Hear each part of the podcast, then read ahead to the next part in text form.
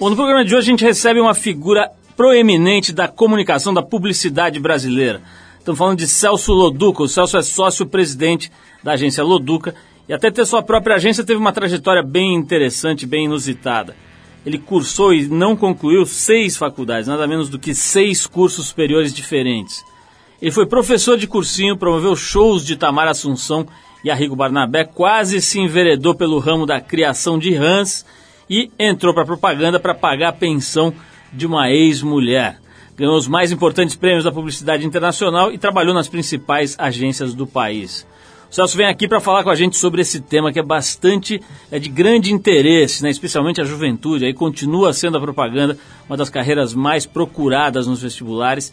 O Celso Loduca vem aqui falar com a gente sobre a trajetória dele na propaganda, sobre esses momentos todos curiosos aí da vida dele e também falar um pouco sobre a atual situação do Brasil, da economia e da propaganda como uma parte importante da atividade econômica do país. Mas a gente, como sempre, abre o programa aqui tocando um som. A gente vai com a banda B-52s, B-52, e um dos seus grandes clássicos, a Private Idaho, do álbum Wild Planet, de 1980. Época em que o Celso Loduca ainda ministrava suas aulinhas ali no cursinho pré-vestibular. E que publicitário era mais celebrado do que ex-BBB. Vamos ouvir esse som do B-52, lembrar um pouquinho do começo dos anos 80 e a gente já volta.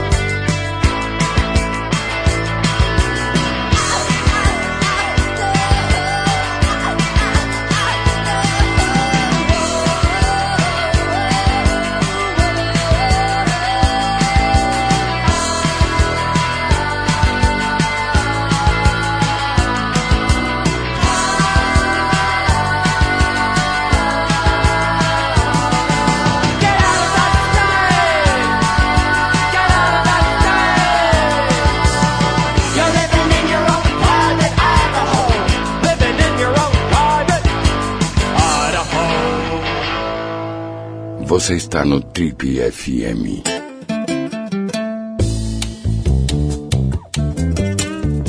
Ele é fundador e presidente de uma das mais importantes e admiradas agências de propaganda do Brasil e tem uma das trajetórias mais inusitadas dessa área nesse país. Ele cursou nada menos do que seis faculdades, não terminou nenhuma e iniciou sua carreira profissional como professor de Química e Biologia em cursinhos pré-vestibulares.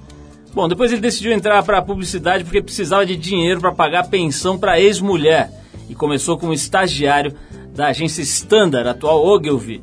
Nessa época ele tinha 24 anos. Em dois anos na área já caçou o seu primeiro leão. Para quem não sabe, a gente está falando do prêmio mais importante cobiçado aí pelos publicitários, o Leão de Cannes.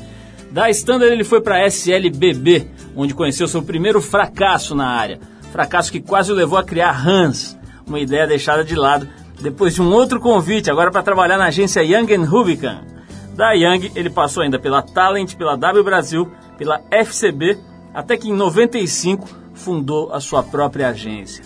Em 2004 ele comprou as ações do então sócio, o grupo Lowe, e atualmente em parceria com outro grupo, o grupo ABC, eh, ele tem a agência que leva simplesmente o seu sobrenome. Se você se interessa pelo universo da publicidade, já deve ter percebido que a gente está falando do grande Celso Loduca, que também é sócio fundador da Casa do Saber, para quem não sabe, um centro de debates, de cursos que promove, dissemina, difunde o conhecimento de uma forma bem moderna, bem interessante. Celcinho, é um maior prazer te receber aqui, a gente poder bater esse papo aqui sobre essa sua trajetória absolutamente inusitada. A gente se conhece há tempos, mas eu não sabia já de alguns detalhes aqui maravilhosos, né? Seis faculdades, Celso, é isso mesmo? É isso mesmo, oi Paulinho. Boa noite, todo mundo. Meu, é. Na verdade é uma busca. Comecei achando coisas, querendo compreender o mundo através das matérias puras, então física, química, biologia. Eu achava que esse era o jeito de eu poder compreender o mundo. É, faculdade eu tenho dificuldade de, de ficar sentado. Num... Um dia eu estava contando essa minha história aqui e uma médica falou: Eu acho que você tem DDA e tal, mas eu acho que eu não tenho, mas eu tenho dificuldade de ficar sentado olhando para aquela coisa chata e tal, não estimulante de faculdade. Mas naquela época eu ainda não tinha isso muito claro, então eu achava que era faculdade, o assunto que não me interessava. Então eu ia trocando, trocando, trocando. Então foi física, química, biologia, engenharia, psicologia e depois comunicações. Agora, Celso, tem uma, uma percepção hoje, né? Hoje se fala em pensamento sistêmico, em interdependência, em entender que o mundo é composto de um monte de coisa que gira junto, né? Quer dizer, talvez essas seis faculdades tenham sido fundamentais para você se dar bem na propaganda, né? Não tenho dúvida disso. Não, sem querer, né? Em nenhum momento foi racional, em nenhum momento foi intencional. Agora, sem querer, não tenho a menor dúvida de que as minhas experiências, não necessariamente as as matérias, mas as minhas experiências, até esses cortes que existem, né? Você começa uma faculdade, corta, começa outra, corta, corta, cria novas amizades, outros assuntos. Isso aí, de alguma maneira, isso me ajudou muito. Celso, a gente falou de você como estudante, mas e como professor, cara? Essa, a, a prática, a habilidade de ensinar, você se vê aplicando isso até hoje aí no teu dia a dia? Ou, ou de alguma forma isso te ajuda? Ah, é, eu, eu era professor para ganhar uma grana, né? Eu saí de casa cedo, com 17 anos, tinha que pagar as contas. Por acaso eu era bom uh, nesse negócio de matérias, então eu entrava em vestibular em primeiro lugar, segundo lugar, terceiro lugar e tal. Então eu falei, vou dar aula para ganhar uma grana e tal e pagar as contas. Morava na Vila Madalena na época, bem há muitos anos atrás. Né? Então, uh, no medo, no começo eu me pelava de medo de dar aula, morria de medo de ficar na frente dos caras. Até que um professor falou uma coisa para mim assim, falou, bicho, você sabe o que você vai falar, eles não fazem ideia disso. Fica calmo e vai, para frente. E aí eu comecei e tal, me ajudou a. Eu era um cara muito tímido, ainda sou e tal, bastante tímido. E me ajudou a enfrentar a plateia, vamos dizer assim, porque a aula de cursinho é 100, 150, 200 caras. Me ajudou a ter que organizar o raciocínio para poder passar para frente e tal. E isso não tenho a menor dúvida de que me ajudou muito depois a apresentar campanhas, a poder me colocar na frente dos outros e tal. Sem querer, de novo, eu estava sendo treinado para isso. Celso, a propaganda mudou muito né, dos anos 80 para cá, cara. Hoje acho que é uma, uma, atividade bem mais complexa, bem diferente. Mas tem uma coisa interessante que também tem mudado muito, né, que é o estereótipo do publicitário, né? Quer dizer, tinha aquela coisa das gravatinhas coloridas nos anos 80, dos jaquetões, das roupas malucas e tal. Tinha toda uma, uma, uma, uma simbologia aí. Mas tem uma coisa que aparentemente não mudou muito, que é a, a, o gosto por aparecer, né, cara? Tem uma coisa assim meio de de gostar de, dos holofotes, né? Claro que a gente não pode generalizar e você justamente talvez seja uma exceção aí, né? Você tem sempre teve um comportamento mais na sua aí, mais low profile e tal. Como é que é isso, cara? Tem em geral no DNA do publicitário uma vontade, uma coisa de, de daquelas mariposinhas que gosta de ficar perto da luz ou não? Eu, na minha opinião, honestamente, é, vaidade é comum ao ser humano e não a uma profissão, né? Eu acho que tem jornalista assim, tem médico assim, tem tudo. Engenheiro assim. A questão é como isso se manifesta. E o instrumento que o publicitário tem. De alguma maneira, pelo fato de você ter um instrumento e o cara tem uma vaidade exacerbada e tal, ele acaba usando o instrumento e aparece mais. Agora, o médico, bicho, né? Professor universitário, né? É, são vaidades diferentes, a gente ficar discutindo qual vaidade é melhor, eu acho esquisito, mas são vaidades diferentes. Mas você pega professor universitário, os caras fazem qualquer coisa para aparecer naquele ambiente, né? Então eu não acho que é exclusivo de publicitários, que é exclusivo do ser humano, assim. Agora você tem uma postura mesmo mais low profile, né? Sempre é, se colocou menos ali na dianteira, nos holofotes, etc. É um traço de personalidade ou você ficou cuidando, quer dizer, era quase que uma estratégia para não desgastar tal. Como é que você é, analisa isso? eu, uh, eu não sou completamente no profile, quer dizer, então tem algum grau de exposição eu acho que eu tenho um grau de exposição que eu acho que é necessário para que a agência, sabe, do ponto de vista, tenha alguma expressão, ponto.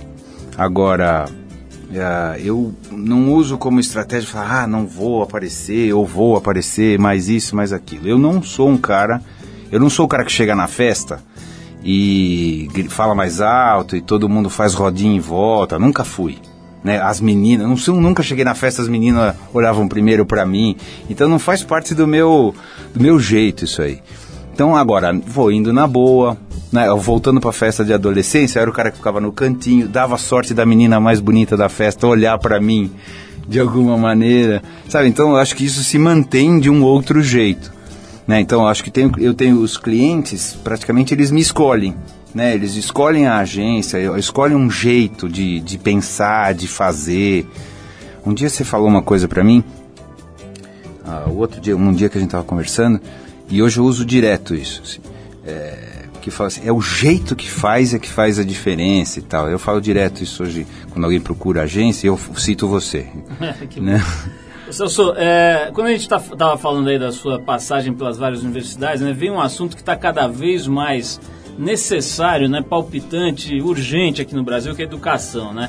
Você aí é, é, lidando, inclusive com a Casa do Saber, foi uma iniciativa sua, do Jair Ribeiro, da Ana Maria Diniz, de outras, outros sócios, né, da Maria Fernanda Cândido e tal é, você está lidando com educação numa outra ponta, né? Quer dizer, você leva lá pessoas que têm um pouco de um maior poder aquisitivo, leva professores diferenciados também para debater assuntos muito interessantes. E a gente estava falando aqui antes de começar a gravação, você repetiu agora também na sua primeira resposta, que as faculdades, as escolas em geral, elas têm uma, uma característica em comum, que elas em geral são muito chatas, né? Quer dizer, não é uma coisa vibrante, não é uma coisa que mexe com o lúdico e tal, em geral não é. Como é que você faria, cara? Você tem, você tem ideias e sugestões para que se mudasse? Você acha que precisa, precisaria mudar o sistema, o currículo das escolas, o jeito de ensinar? Bom, eu não sou um técnico nesse assunto. Qualquer coisa que eu falar, a chance de ser uma besteira é altíssima. Mas assim, eu uh, acho, a gente vive um sistema de, de alguns séculos já, né? A maneira que funcionam as universidades, as faculdades ou as escolas é um sistema que já dura alguns séculos. Muito, é claro que o ser humano essencialmente não mudou, mas a maneira que a gente se relaciona no mundo já mudou nesses últimos séculos algumas vezes. E a gente não conseguiu pa, trazer nada de que continuasse, manter a motivação das pessoas. Então, eu acho, existem experiências bacanas, né? Tem a escola, uma escola em Portugal, que é uma escola da, da Ponte, Ponte é. exatamente. Teve Summer Hill há um tempo atrás, que também era uma escola uh, libertária, se não me engano, é na Inglaterra, ou nos Estados Unidos, mas acho que é na Inglaterra, onde a, a, motivação do aluno é que conduzia a escola. É claro que isso em nível de, quando você está falando de milhões de pessoas, não dá para você trabalhar desse jeito, nem como a Escola da Ponte e nem como o Summerhill. Agora, eu acho que as faculdades especificamente, ou as escolas especificamente, treinam as pessoas para nada. Quer dizer, e não é nem do ponto de vista só falando ah, para profissão, né, técnico. O que, que, realmente, fora a convivência, que eu acho que talvez seja a coisa mais importante que a gente leva das escolas ou das universidades, fora essa parte de aprender a conviver com os outros, o que de verdade que as pessoas aprendem lá? Né, fora continhas, fora não sei o que lá. Eu acho que não tem muita coisa que a gente aproveita, a maioria das coisas a gente não, não utiliza, né? Então, eu me lembro assim, da escola, eu me lembro de um professor que me motivou muito. Não a escola, fiz o Dante Alighieri, né? Boduca, italiano, tarará. Então, uh, tinha professores que me motivaram, professores que me deram coisa que, e acho que quase todo mundo fala assim. Dificilmente você vê alguém falar assim, a escola tal. Não, eu tinha um professor de história que me fez não sei o que lá. E aí é sempre alguém que achou uma maneira de motivar os outros de um, de um jeito especial. Né? E eu não vejo isso como. Eu não sei se é possível também sistematizar isso. Né? Eu não tenho conhecimento suficiente para dizer, ah, é possível fazer isso para milhões de pessoas e tal. O que eu sei é que é ineficiente. É, hora, acho que na hora que você está criando a propaganda, você de alguma forma está encontrando um jeito gostoso de conversar com as pessoas, né? Talvez falte um pouco isso aí na, na, na educação formal, né? Mas vamos falar mais disso, Celso. Depois vou voltar para falar um pouco também sobre vaidade. Você citou isso aí. Acho que é um assunto bem interessante. A gente volta já já para falar com o Celso. Celso Loduca, mas vamos fazer uma pausa aqui para tocar uma música. Celso, estou vendo aqui, é verdade que antes de ser publicitário você também, antes da aulas mesmo, você promoveu uns shows do Arrigo Barnabé e do Itamar Assunção. Tem isso no teu portfólio aí, né? É, e do Sai Guarabira. E também eu fiz um show maravilhoso chamado Forró Brasil que me quebrou e aí acabou a minha carreira, que era o Gonzagão, Dominguinhos, Oswaldinho e o Sivuca juntos. Caramba, Uma vez maravilha. só e me quebrou. Uma sanfonagem maluca. Olha só, vamos tocar então um som em homenagem a esse lado agitador cultural aqui do Celso Loduca, um lado que eu também não conhecia. Vamos tocar uma música do Itamar Assunção, que é um gênio, né? Foi um gênio, o cara já morreu, infelizmente deixou uma obra incrível que agora está sendo valorizada, agora está sendo finalmente entendida por muita gente aí. A gente vai tocar Cabelo Duro do álbum Isso Vai Dar Repercussão, que ele lançou junto do Naná Vasconcelos em 2004. Depois desse som aqui do Itamar Assunção, Cabelo Duro, a gente volta com o Triple FM hoje conversando com o publicitário Celso Loduca. Vamos lá.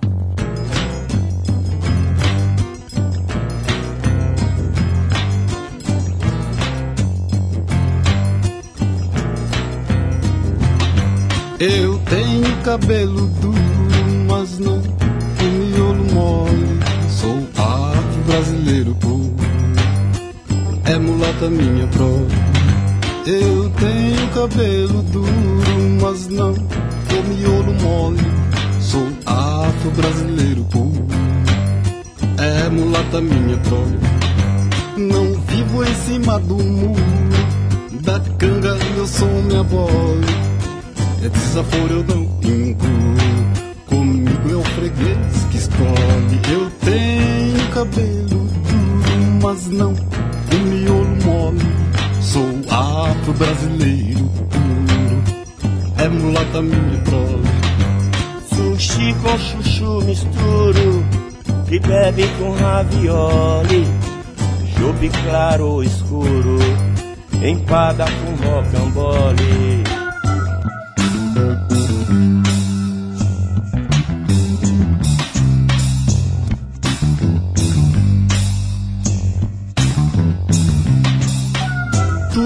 É falso esconjuro, seja frente ou love story. Quanto a ter por seguro, tem sempre alguém que me acolhe. Eu tenho o cabelo duro, mas não o miolo mole. Sou a brasileiro puro, é mulata minha prole. Eu tenho o cabelo duro, mas não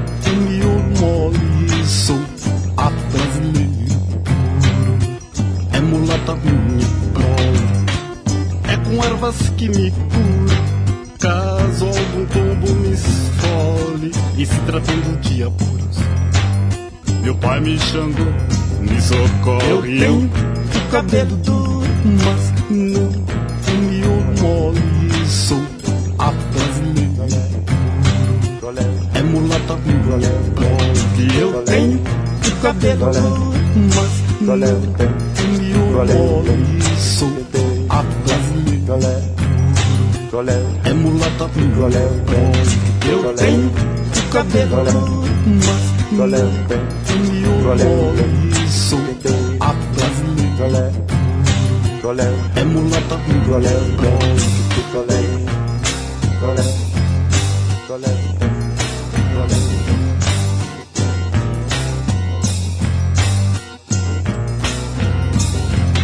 Você está no Trip FM. Oh, baby.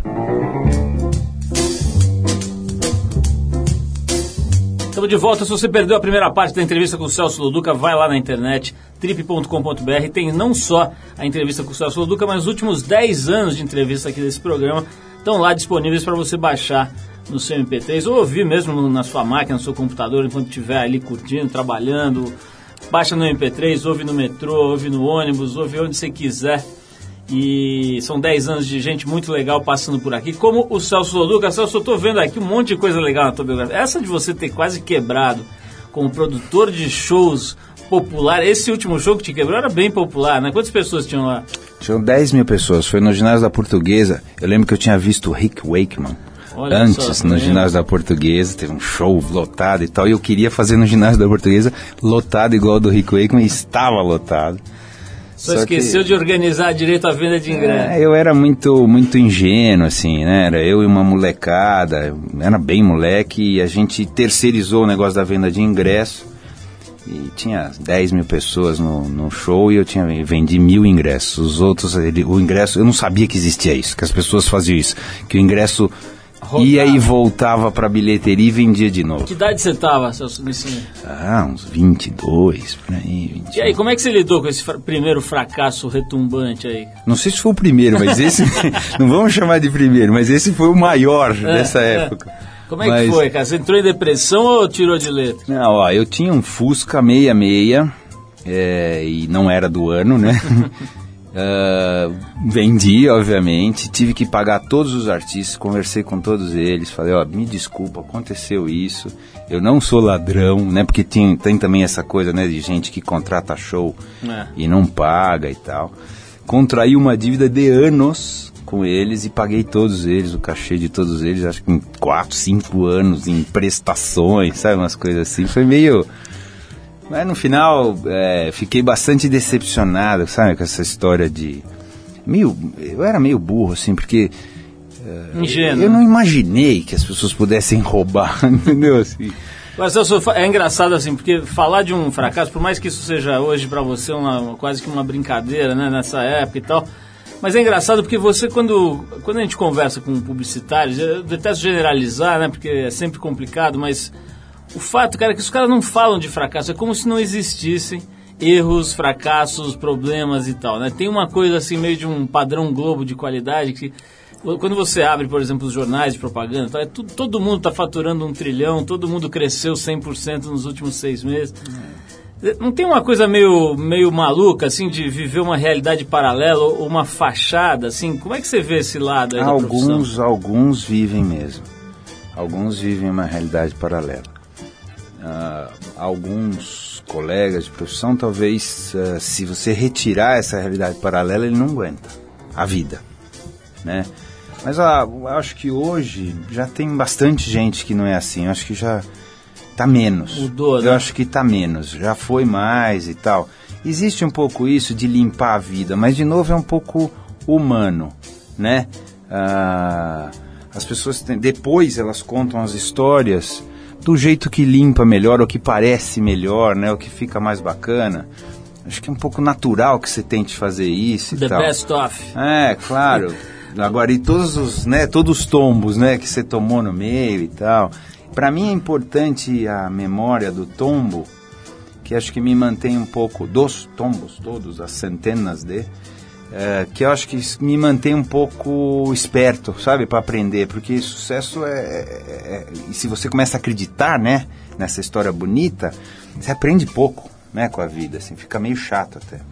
Celso, vamos falar um pouquinho mais especificamente da, do negócio da propaganda, né? A gente tem acompanhado aí, volta e meia, colegas seus é, aparecem por aqui também para bater papo, e tem um fato que é bastante claro, que é essa mudança toda da propaganda e também do negócio. Né? A gente lembra das épocas áureas aí, anos 80, acho que em especial, né, em que os publicitários eram quase artistas de rock, né? Era uma coisa meio mítica e muito dinheiro rolando, né? As, as, as remunerações eram altíssimas. Os, os profissionais, profissionais, de propaganda ganhavam muito mais do que os seus equivalentes em outros setores e tal. Isso parece que mudou bastante também, né? Começou a ser mais pressionado esse universo e eu ouço falar aí que as taxas de remuneração caíram e tal. Como é que está hoje esse negócio? Essa famosa frase, né? A propaganda tem que se reinventar. Ela já se reinventou? Você acha que está em processo? Como é que está o negócio no qual você é um dos protagonistas aí? Do, do ponto de vista do negócio de, de grana e etc. e posicionamento. Olha, a propaganda é uma coisa muito simples, né?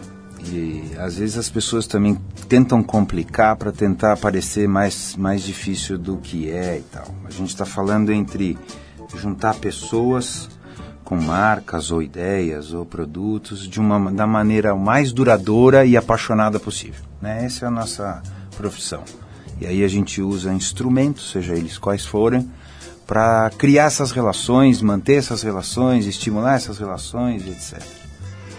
É, já existia um momento onde as agências ganharam mais mesmo, aí existia um movimento quase de como que esses caras ganham tudo isso e tal. Eu não peguei essa parte, eu já peguei a segunda parte, eu não peguei a primeira, né? Eu, eu lembro tem histórias, contava que o Neil Ferreira, que era um redator excepcional, uh, de propaganda e tal, ganhava em fuscas. Ele ganha 10 fuscas, 15 fuscas, era o valor dos valores. E eu acho merecido, porque fica também uma discussão meio esquisita, porque o que, um, o que uma agência gera também de lucro para uma empresa, não só o lucro operacional, mas o que ela agrega também para o valor da marca, que hoje entra no balanço das empresas, quanto vale aquela marca, etc., é algumas centenas de vezes mais do que o que ela recebe.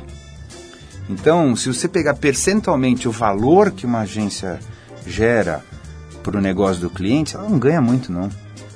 É, é como o jogador de futebol, né? Que as pessoas falam, pô, o cara ganha tanto, não ganha tanto, não podia ganhar tanto, ganha muito dinheiro e tal. Eu acho isso um pouco, acho uma discussão um pouco pequena, né? Você vai ver o que esses caras movimentam, o show que esses caras movimentam, né? O dinheiro que eles, o quanto eles dão de dinheiro para um monte de gente. Por que que fica por que, que interessa se ele ganha muito ou pouco, para falar a verdade? Por que interessa se a agência ganha muito ou pouco, se for de uma forma ética e se ela estiver agregando valor para o cliente? Muitas vezes, eu acho que tinha, eu acho que hoje a agência é subremunerada, todas. As boas agências, obviamente, são subremuneradas. Nós só vamos falar mais sobre isso, mas vou dar mais uma paradinha aqui. Eu quero falar um pouco com você sobre o mundo digital, né? Esse outro assunto também que já está até cansando, né? Porque todo mundo. Qualquer coisa. Só você vai no disso, banheiro, né? as tem pessoas lá, falam de né? mundo digital. Alguém quer saber se você tem Twitter. né? Mas enfim, vamos falar disso também, vamos passar sobre isso. Eu sei que você fez aí uma coisa interessante usando o Twitter para recriar um livro do Paulo Coelho. Vamos falar sobre essas coisas também, que acho que é inevitável e é legal também. Mas a gente separou aqui um dos inúmeros clássicos do James Brown que é a faixa Get Up Off a, como é que é? Get Up Off That Thing. É difícil até falar, é porque ele bota, lá, é, ele bota lá umas, umas ofa, ele, ele fala daquele jeito dele, escreve desse jeito, mas enfim, essa faixa é de 76, quando o Celso ainda estava dando suas aulas de química no colégio, eu acho, né? Em 76 estava por aí, né? Celso? 76 tinha acabado de sair da, do, da, do Dante, estava fazendo cursinho. Enfim, vamos tocar esse som dessa época. Aí depois do Godfather of Soul, do James Brown, a gente volta para conversar um pouco mais com Celso Loduca, hoje aqui no Trip. Vai lá.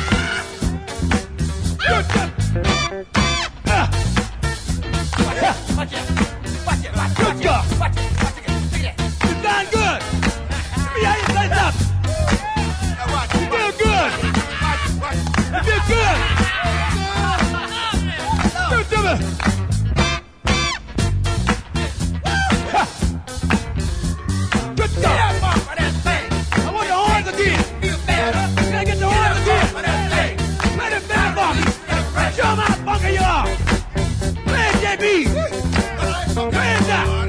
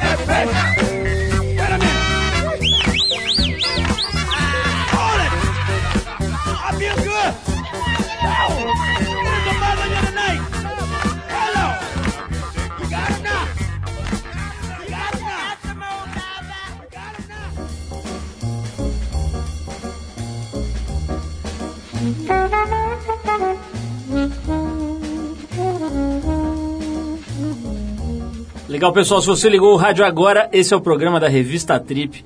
Hoje conversando com um dos caras que comanda aí a cena da propaganda no Brasil, Celso Loduca, que é, preside a agência que leva o nome dele. Celso, quantas pessoas trabalham com você hoje lá na Loduca? Uns 200 mais ou menos. Como é que é, como é, que é hoje o, o, a tua atuação, Celso? Eu sei que você ao longo do tempo foi uh, passando a maestro ali, né? Quer dizer, ficando mais na frente da, da orquestra ali, olhando a galera. Como é que é hoje a tua atuação, assim, em resumo? Você está no dia a dia da criação, já não está mais tanto? O que, que você faz exatamente na organização hoje? Tá. Eu costumo dizer que eu não faço nada, mas assim, que é o fazer um pouco de tudo. Na verdade, uh, ah, eu sempre procurei criar uh, pessoas que me substituíssem, né? E hoje a agência tem claramente isso. E eu supervisiono tudo que quer dizer isso? Eu olho conceitualmente tudo. Agora, eu, eu não faço questão ou não quero uh, tolher a liberdade das pessoas de poder, poder crescer, né? E poder fazer, poder se expressar e tal. Você conhece o Guga que trabalha comigo? Ele Teve tá, aqui ah, recentemente, deu uma entrevista ótima é, para nós, o Guga Ketzer. Ele está há 11 anos comigo e tal. Ele é um cara que foi, tem o PB, que é um cara que está há 6 anos comigo. Todos eles, o Daniel Chalfon, todos esses caras, no final das contas, eh, são quem toca o dia a dia da agência. Agora, as grandes estratégias dos clientes, né, as visões para as marcas e etc., eu dou não porque eu quero dar, no sentido de eu falar assim, sou eu que tenho que dar, essa é a minha função. Todos eles acham que a minha opinião ainda é importante para isso. Eu, eu, já pedi, inclusive, a gente já conversei e falei, ó, enquanto vocês mais prestarem atenção do que derem risada, Ok, quando começar a inverter isso, vocês me avisam que eu vou embora para casa. Ô, Celso, é, que que, na, na, tua carreira de, de, profissional de criação especificamente, hoje você está, como eu disse, à frente da operação e você acabou de definir isso melhor. Na tua carreira de criação, cara, quais foram os pontos altos, assim, coisas que você se orgulha, que, que você acha que fizeram diferença aí na história, tal? Tem algumas coisas que você ressalta? É, tem um monte. É, é, chato fazer isso porque quando você está fazendo isso, às vezes você comete injustiças com clientes, os clientes ficam bravos com isso e tal. Então eu vou tentar.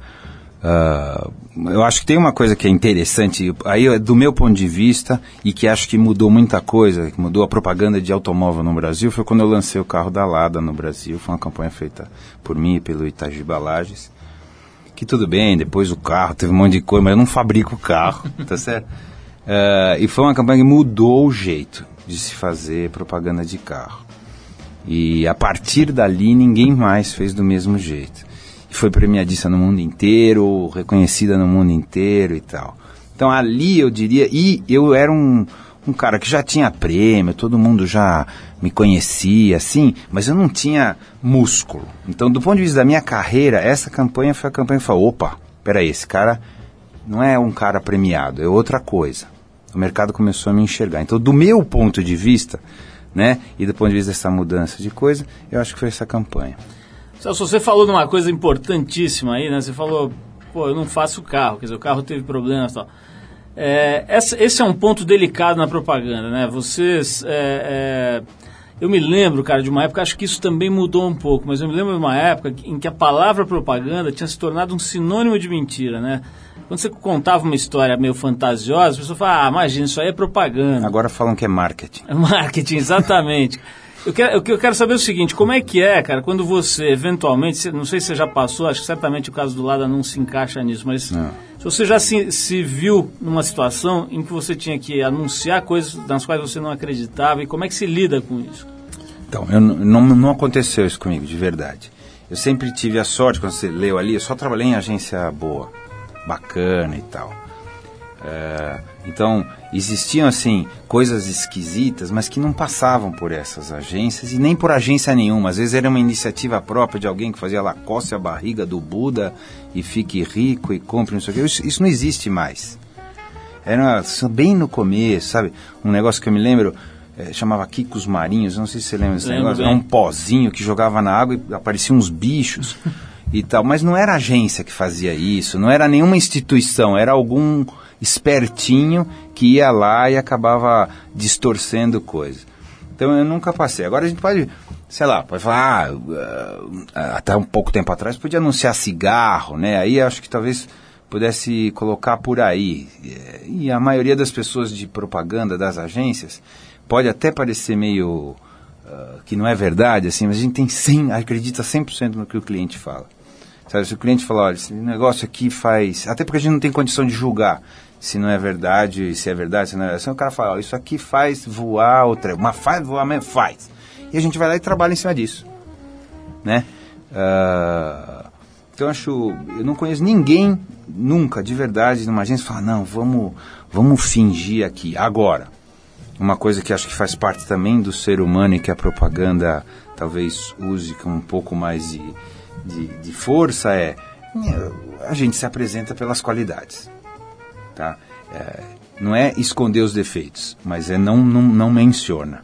Mas é, também é uma coisa normal. Você conhece alguém, quando você vai colocar um produto com alguém, você conhece alguém, você não fala, oi, tudo bem? Eu tenho frieira, eu sou, tenho meu mau hálito. Você não faz isso. Você fala as suas coisas boas, depois deixa o outro descobrir. Tá certo? É normal isso. E como a nossa função é apresentar pessoas, né, ou marcas com pessoas, a gente faz isso. Isso, isso é, é, é da, é da profissão. Você está falando em relacionamento entre pessoas, né? Agora, sei lá, vamos, vamos dizer que de 15 anos para cá, mas mais especificamente de 5 anos para cá, essas ferramentas digitais, né? A internet comercial, vamos dizer assim, está fazendo 15 anos aqui no Brasil.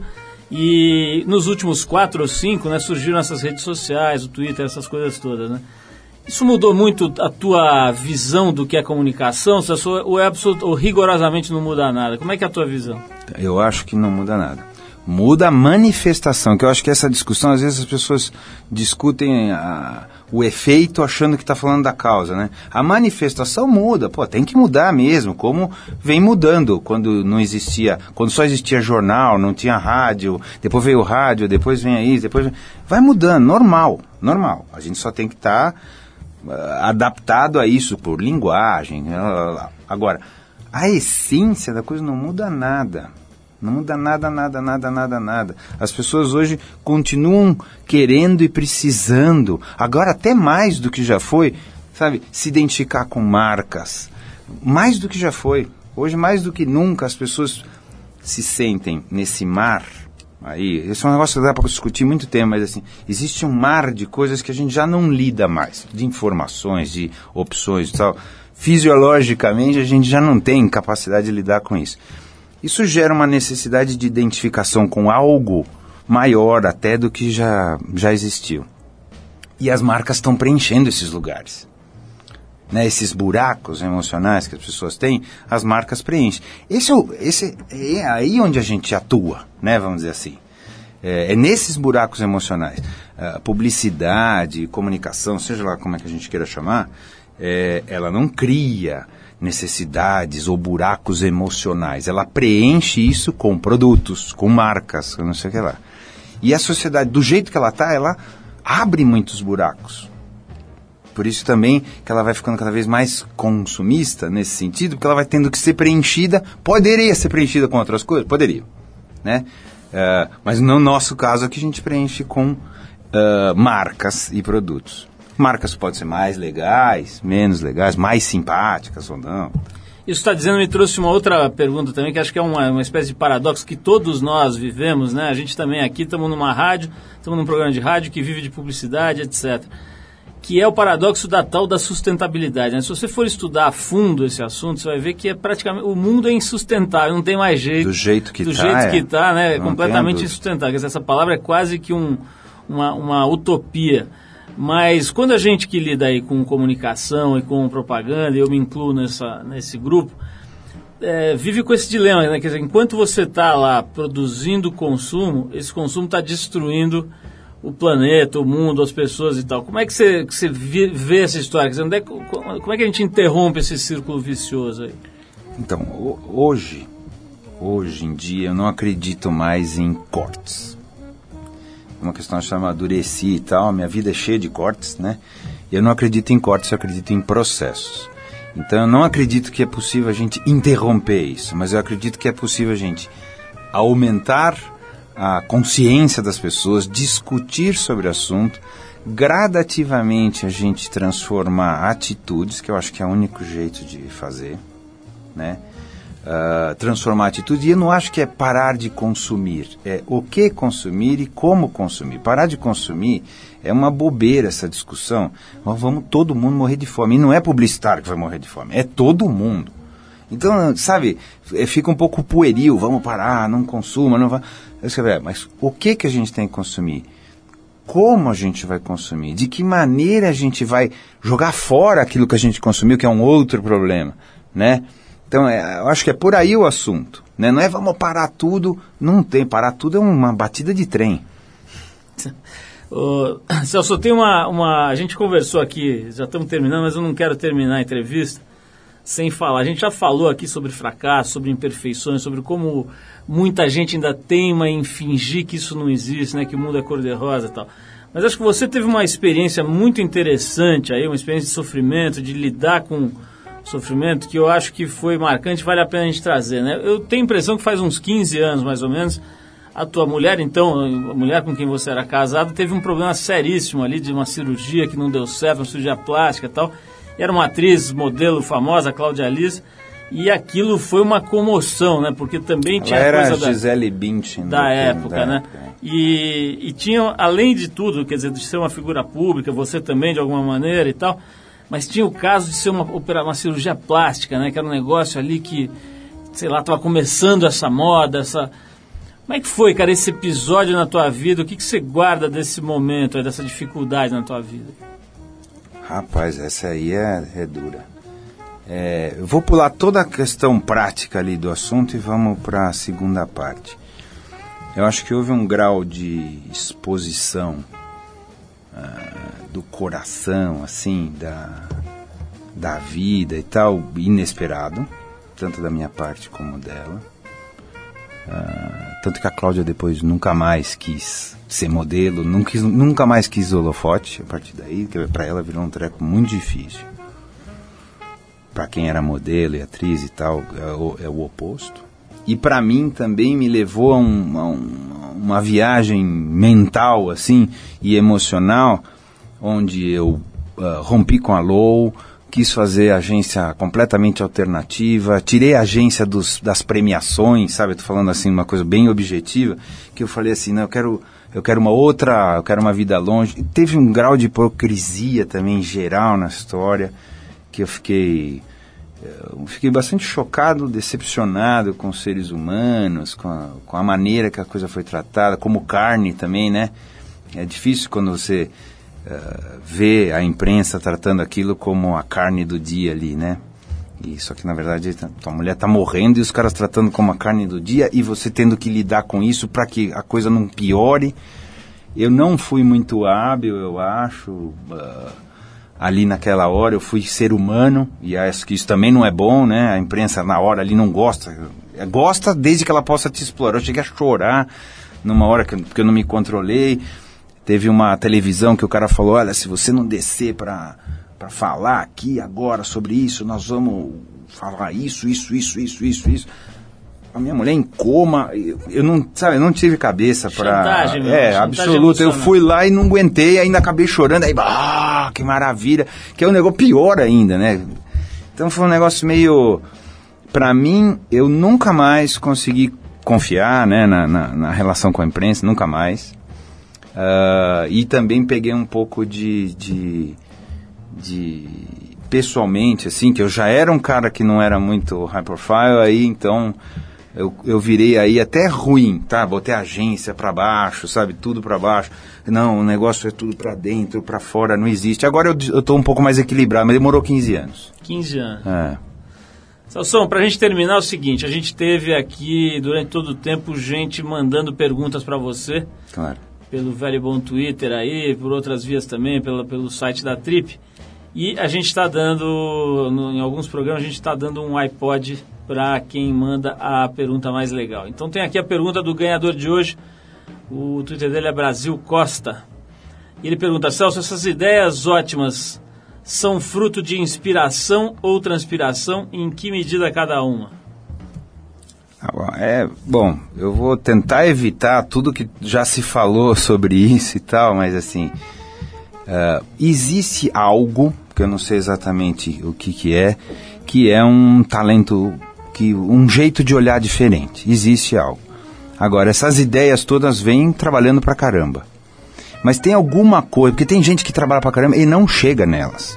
Eu não sei exatamente o que é isso. Eu costumo dizer que é um, um- uma certa um defeito de visão, um deslocamento da realidade ou um deslocamento você não se sente pertencendo, então sem querer você enxerga de um outro jeito, uma miopia cerebral, sei lá, você pode chamar do que que for, mas para ter uma ideia diferente, você tem que ter uma visão um pouco esquisita da realidade. E aí tem que trabalhar muito para que aquilo fique de pé, para que aquilo funcione e etc. Então a maioria é, é- trabalho, mas começa de alguma coisa estranha, que eu não sei explicar muito direito. Genial, Celso. Olha, quero te agradecer muito a presença, foi ótimo bater Eu que esse agradeço. papo, relembrar algumas coisas e descobrir outras, né? Pô, que você tinha feito o show do Dominguinhos com o Hermeto Pascoal, com o, o show da sanfona Hum, na portuguesa. Essa pra mim é novidade. Várias outras coisas que você contou aí, acho que foram, foram novas pra mim e pra muita gente que tá ouvindo a gente. É legal ter a visão de alguém que se deu tão bem num mundo tão complexo e tão desejado, né? Incrível como essa carreira é desejada, né, cara? Até hoje uma das mais concorridas aí nos vestibulares e tal. E acho que com esse papo as pessoas têm uma dimensão de como ela é legal e de, também do lado real, né, da parada. E, E não tem lugar para todo mundo. não só dessa fantasia, né? O negócio acha que vai virar o, o bambambam bam, bam da criação em duas semanas e tal. Pô, quantos anos você tá nessa profissão, cara? 26. Quer dizer, não é, não é brincadeira. Celso, brigadíssimo. Nada, eu que agradeço. A gente vai terminar esse papo com o Celso Loduca com uma música em homenagem aos tempos dele de professor. Nós separamos essa aqui. A gente vai com o quarteto Crosby, Stills, Nash and Uh, Young. maravilha. A faixa é Teach Your Children, Ensine as suas crianças, do álbum Deja Vu, que é um álbum que todo mundo deveria ter, que devia ganhar quando nasce, a pessoa devia ganhar quando nasce alguns discos. Esse certamente é um, o Deja Vu, do, de 1970, do Crosby, Stills, Nash Young. Celso, obrigadíssimo, um abração para todo mundo, a galera lá da Loduca, é, um abraço especial. É, turma toda ótima lá. Como eu disse, o Guga teve aqui recentemente, uma entrevista. Quem não viu, não ouviu, pode ouvir lá no site da Trip, que vale a pena também. Então vamos lá.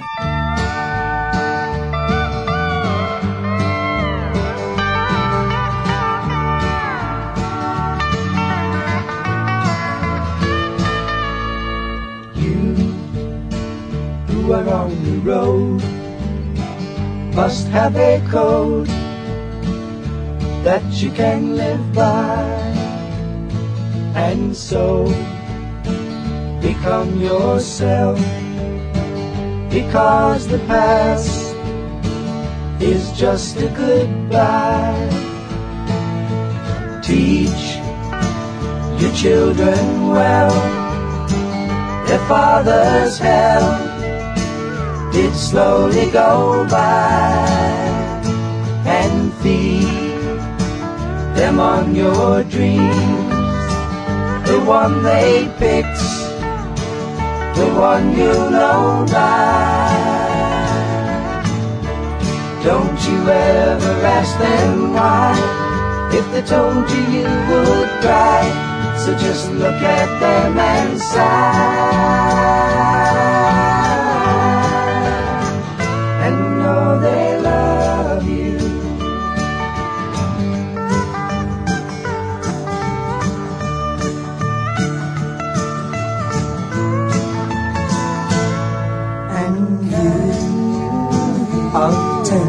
years can't know the fears that your elders grew by, and so please help them with your youth. They see the truth before they can die. Teach your parents well their children's hell will slowly go by and feed them on your dreams. The one they picked, the one you know by. Don't you ever ask them why, if they told you you would cry. So just look at them and sigh